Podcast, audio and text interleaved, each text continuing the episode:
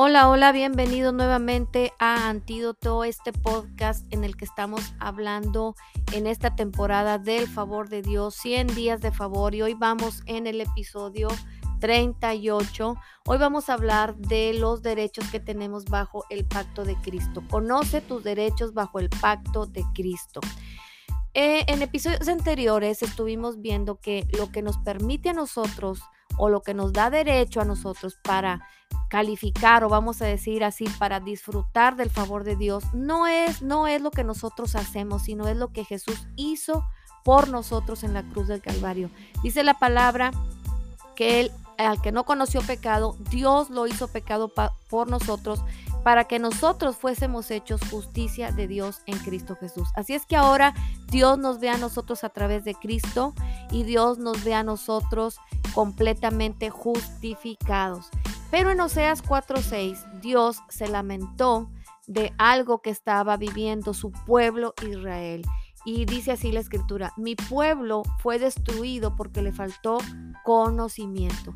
Qué triste que el pueblo de Israel no pudo entrar a la tierra de la promesa que Dios había hablado y había preparado desde muchísimo tiempo atrás y había usado a Moisés para sacar al pueblo de Israel de una esclavitud de 400 años y los había llevado por el desierto, por un camino donde ellos iban a llegar a la tierra de Canaán, donde iban a disfrutar de la libertad y de una vida extraordinaria, una vida de, de, de mucha bendición en todos los sentidos pero desgraciadamente porque le faltó conocimiento del plan de Dios y de la voluntad de Dios, el pueblo fue destruido en el desierto y la generación que salió de Egipto no fue la generación que entró a Canaán.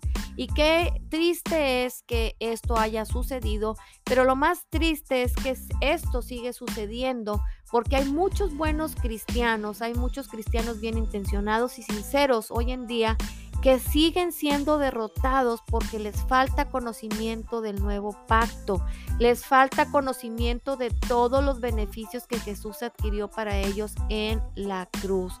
Ahora estamos viviendo bajo el favor inmerecido precisamente del pacto nuevo, del pacto de Cristo. Y eh, estos beneficios los, los, los describe precisamente el salmista en el Salmo 103 del versículo 1 al versículo 5 y dice, bendice alma mía a Jehová y bendiga todo mi ser su santo nombre. Bendice alma mía a Jehová y no olvides ninguno de sus beneficios. Él es quien perdona todas tus iniquidades, el que sana todas tus dolencias, el que rescata del hoyo tu vida, el que te corona de favores y misericordias, el que sacia de bien tu boca de modo que te rejuvenezcas como el águila. Así es que Dios quiere que recuerdes todos los beneficios que Jesús ha comprado para ti con su sangre. Su sangre derramada en esa cruz compró, te dio los derechos para que tú puedas disfrutar de todos los beneficios del nuevo pacto en Cristo Jesús. ¿Sabes qué? Tú no le debes nada a Dios, no le debes nada a Jesús. Jesús hizo todo en la cruz del Calvario. Dios entregó a su Hijo por amor a la humanidad. Juan 3:16 dice, de tal manera amó Dios al mundo que dio a su único Hijo para que todo aquel que en él crea no se pierda, mas tenga vida eterna. Y para que nosotros podamos hoy en este tiempo, en este año que estamos viviendo, empezando el año 2022, podamos disfrutar de todo el bien, de todos los beneficios de Jesús. Así es que Dios quiere que recuerdes todo el bien, todos los beneficios que Jesús ha comprado con su sangre. Es su voluntad verte disfrutar de cada uno de los beneficios, de cada una de las bendiciones y de cada uno de los favores que vienen de Él. Fíjate bien, el perdón de los pecados es tuyo, la salud es tuya, la provisión divina es tuya, la protección divina es tuya, el favor inmerecido es tuyo, todas las buenas cosas son tuyas, todas las buenas cosas. Y cuando te dije ahorita que no le debes nada a Dios, me refiero a que no se trata de que queramos ganarnos el favor de Dios cumpliendo con ciertos requisitos, porque eso sería como querer pagar, como si tuviéramos una deuda, pero nuestra deuda fue quitada y fue clavada en la cruz del Calvario. Dice la palabra en Efesios que el acta de los decretos que era contra nosotros, Jesús la quitó de en medio y la clavó en la cruz. Así es que todo esto que leímos en el Salmo 103 son los, son los regalos preciosos del Señor para ti. Pero tristemente, la falta de conocimiento de lo que Jesús ha cumplido en la cruz del Calvario es lo que impide que muchos creyentes disfruten de esos buenos regalos y de esos beneficios. Hay una historia que la leímos eh, por ahí y está escrita en este libro de 100 días de favor y es la historia de una mujer eh, muy ancianita y muy enferma que vivía en una casa muy pobre eh, y un hombre va a visitarla porque esta mujer ya estaba muy enferma y el hombre se percató de algo y vio que en la pared esta mujer tenía un cuadro, pero ese cuadro no tenía ninguna fotografía, sino que era el marco y el marco tenía eh, eh, adentro un papel. Entonces este hombre le llamó la atención este cuadro, este marco con este papel, y él se acerca a verlo y le dice a la señora, que, de qué se trataba ese cuadro y ella le dice, no sé, yo hace mucho trabajé con un hombre muy rico y al morir ese hombre no tenía ningún familiar y me dio este papel y yo lo guardé como recuerdo de esta persona que fue muy grata para mi vida y lo guardé en, y lo enmarqué, pero como yo no puedo leer, no sé lo que dice, solamente lo guardé como recuerdo. ¿Y sabes qué era ese papel? Era el testamento que este hombre le había dejado a esta mujer. Este hombre había dejado a esa señora como heredera. Y esta señora, por ignorar, por no conocer, por falta de conocimiento, vivió los últimos 50 años de su vida de una manera precaria. Tristemente, tristemente, hay muchos creyentes que hoy en día más en este tiempo, en esta época. Hay muchos creyentes que se están dejando influenciar por la corriente de este mundo, por lo que este mundo está gritando, el temor, el terror, la enfermedad, la incertidumbre, el miedo, el pánico.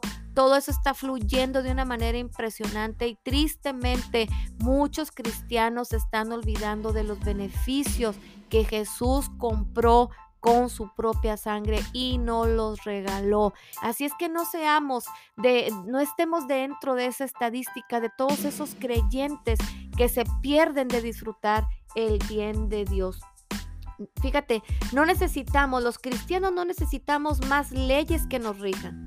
Lo que necesitamos es una mayor revelación y reconocimiento de Jesús y de todo lo que Él ha hecho por nosotros. Por eso en Oseas 4:6 Dios se lamentó y Dios dijo, mi pueblo se perdió porque le faltó conocimiento.